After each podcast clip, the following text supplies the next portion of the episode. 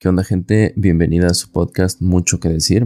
Hoy me encuentro con una profesora de aquí de Italki, su nombre es Celeste. Primero que nada, gracias por aceptar la, invitación Celeste y bueno, te cedo la palabra para que te presentes eh, un poco más y que te puedan conocer eh, los posibles y potenciales estudiantes que quieran contactarte. Ok, gracias Martín por invitarme, ¿verdad? Este, me llamo Celeste, ¿verdad? Soy este profesora de Italki pero también soy estudiante de medicina. Por si están interesados, ¿verdad?, en saber más o aprender un español este, enfocado en la medicina, también me pueden contactar.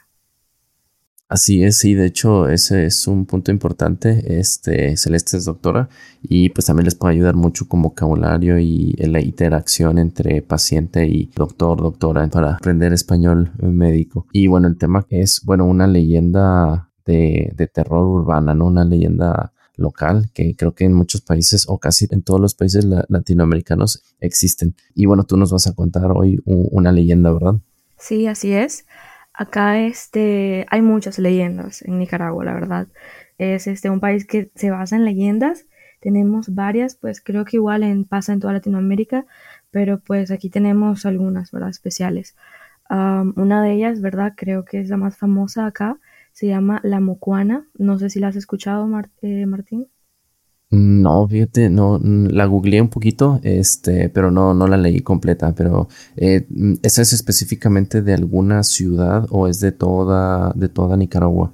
Bueno, se dice que de Sébaco, la ciudad de Sébaco, pero este, en general, desde pequeña, pues a mí me, me asustan diciendo que me va a salir la mocuana. Entonces, y yo soy de la capital, Managua, ¿verdad? Entonces es prácticamente en todas las ciudades. Oye, ¿cómo va esta, esta leyendita? Bueno, este es un poco data de, comienza donde cuando vinieron los españoles. Se dice que los españoles querían, pues, ya, sabes, ¿verdad? Robar este el oro.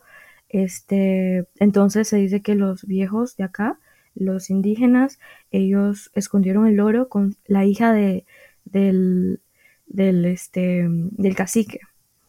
Entonces ella tenía todo, todo el oro y los, los españoles se rindieron porque no lo encontraron, ella lo tenía escondido.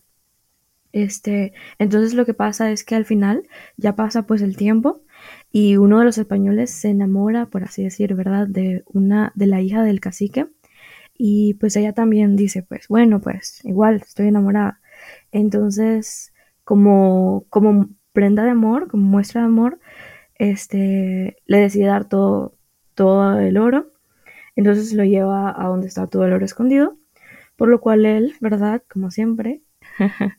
este, como siempre los hombres. como siempre los hombres, ¿verdad? Entonces la esconde ella en una cueva y la deja ahí y cierra la cueva. Pero ella, ¿verdad? Como ella es, o sea, son este, indígenas, ellos conocen la naturaleza, saben saben todo y como por ahí ella siempre ha vivido, ella sabe cómo escapar de la, de la cueva y ella sale por otro, por otro lugar. Entonces se dice que, pero cuando ella sale, ella ya, ya había dilatado años y ella sale loca, por así decirlo. Entonces ella ahora pues dice que se aparece y este, más que todo a los hombres y pues los, los como no sé cómo se dice, es como los hipnotiza y como los les hace mal, pues. Creo que hasta los mata, pero no, no se escucha mucho, se sabe que como que los hipnotiza y después se encuentran a ellos tirados en la calle en las noches. Entonces, pues esa es la leyenda.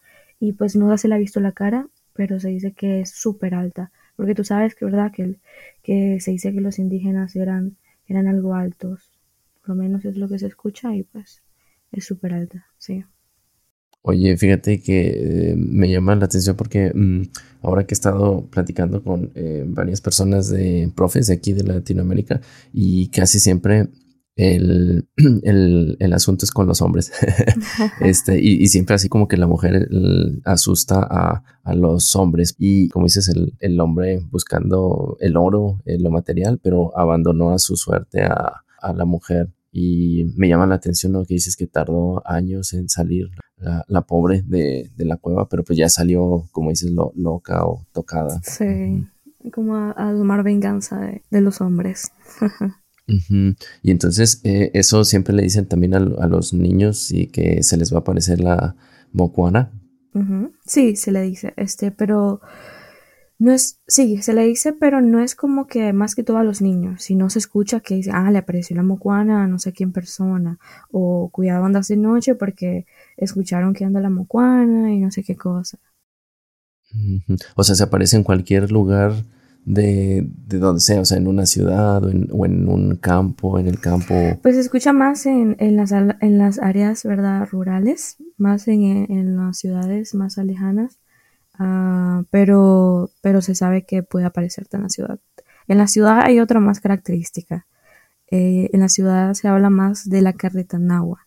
No sé si tampoco la has escuchado o, conoces. ¿Cómo se llama? ¿La carreta nahua? Sí, la carreta nahua. No, ¿esa como es parecida o sí es muy diferente? Es diferente, totalmente, totalmente. Acá sí a los niños, acá sí, sí te meten en miedo, hasta a mí y te paralizan en la noche, pero, pero es muy interesante también.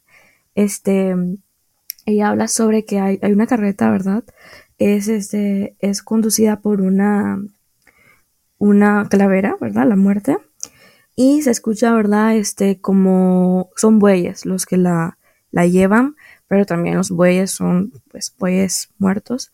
Y este, tiene algo característico escucha bien, ¿verdad? Porque, y es verdad, porque yo la he escuchado.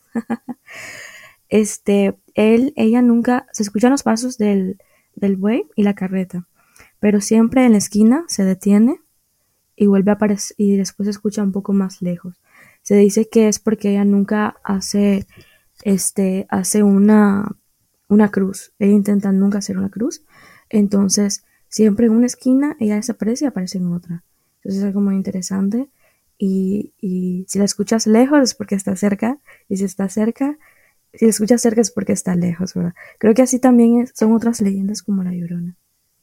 Sí, oye, esa da más miedo. Eh, bueno, más que la de la Mocuana, pero bueno, las dos igual, ¿no? Pero a mí de niño a lo mejor me daría más miedo la de la carreta Nahua. Y, y entonces tú dices que sí la has escuchado, la, la carreta y los pasos de, de los bueyes. Sí, pero se dice que si la escuchas no tienes que verla. O sea, yo me acuerdo que yo era pequeña y yo estaba, ¿verdad?, este, en mi casa, eh, cerca de la ventana. Entonces yo escucho, ¿verdad?, la carreta. Eran, literal, era super noche. Ah, en ese tiempo no existían como los celulares personales, entonces no te puedo decir la hora exacta. Pero era super noche. Entonces escucha la, la carreta. Pero yo me acuerdo que te dicen que si tú ves la carreta, este, eh, literal ya como que tu alma ya está vendida al, diablo, entonces como que no, yo me quedé, yo me acuerdo que yo me quedé congelada toda la noche porque no iba a ver, aunque tienes curiosidad, te da curiosidad verla, pero sabes que, que, que no hay rumbo atrás, no hay vuelta atrás si la ves, entonces es peligroso verla y pues Mm, ya, no vaya a ser como dicen que la curiosidad mató al gato. Exactamente. Oye, no, qué miedo, qué miedo. Este, y bueno, pues a manera de, de, cerrar el episodio, otra vez muchas gracias, Celeste, por, por compartir estas leyendas de, de, terror de Nicaragua. Este, y bueno, a ver si les, se les ponen los pelos de punta a, quien, a quienes escuchen estas leyendas. Así es. Gracias, Martín, a ti por el espacio a ti y nos escuchamos en un próximo episodio. Bye bye.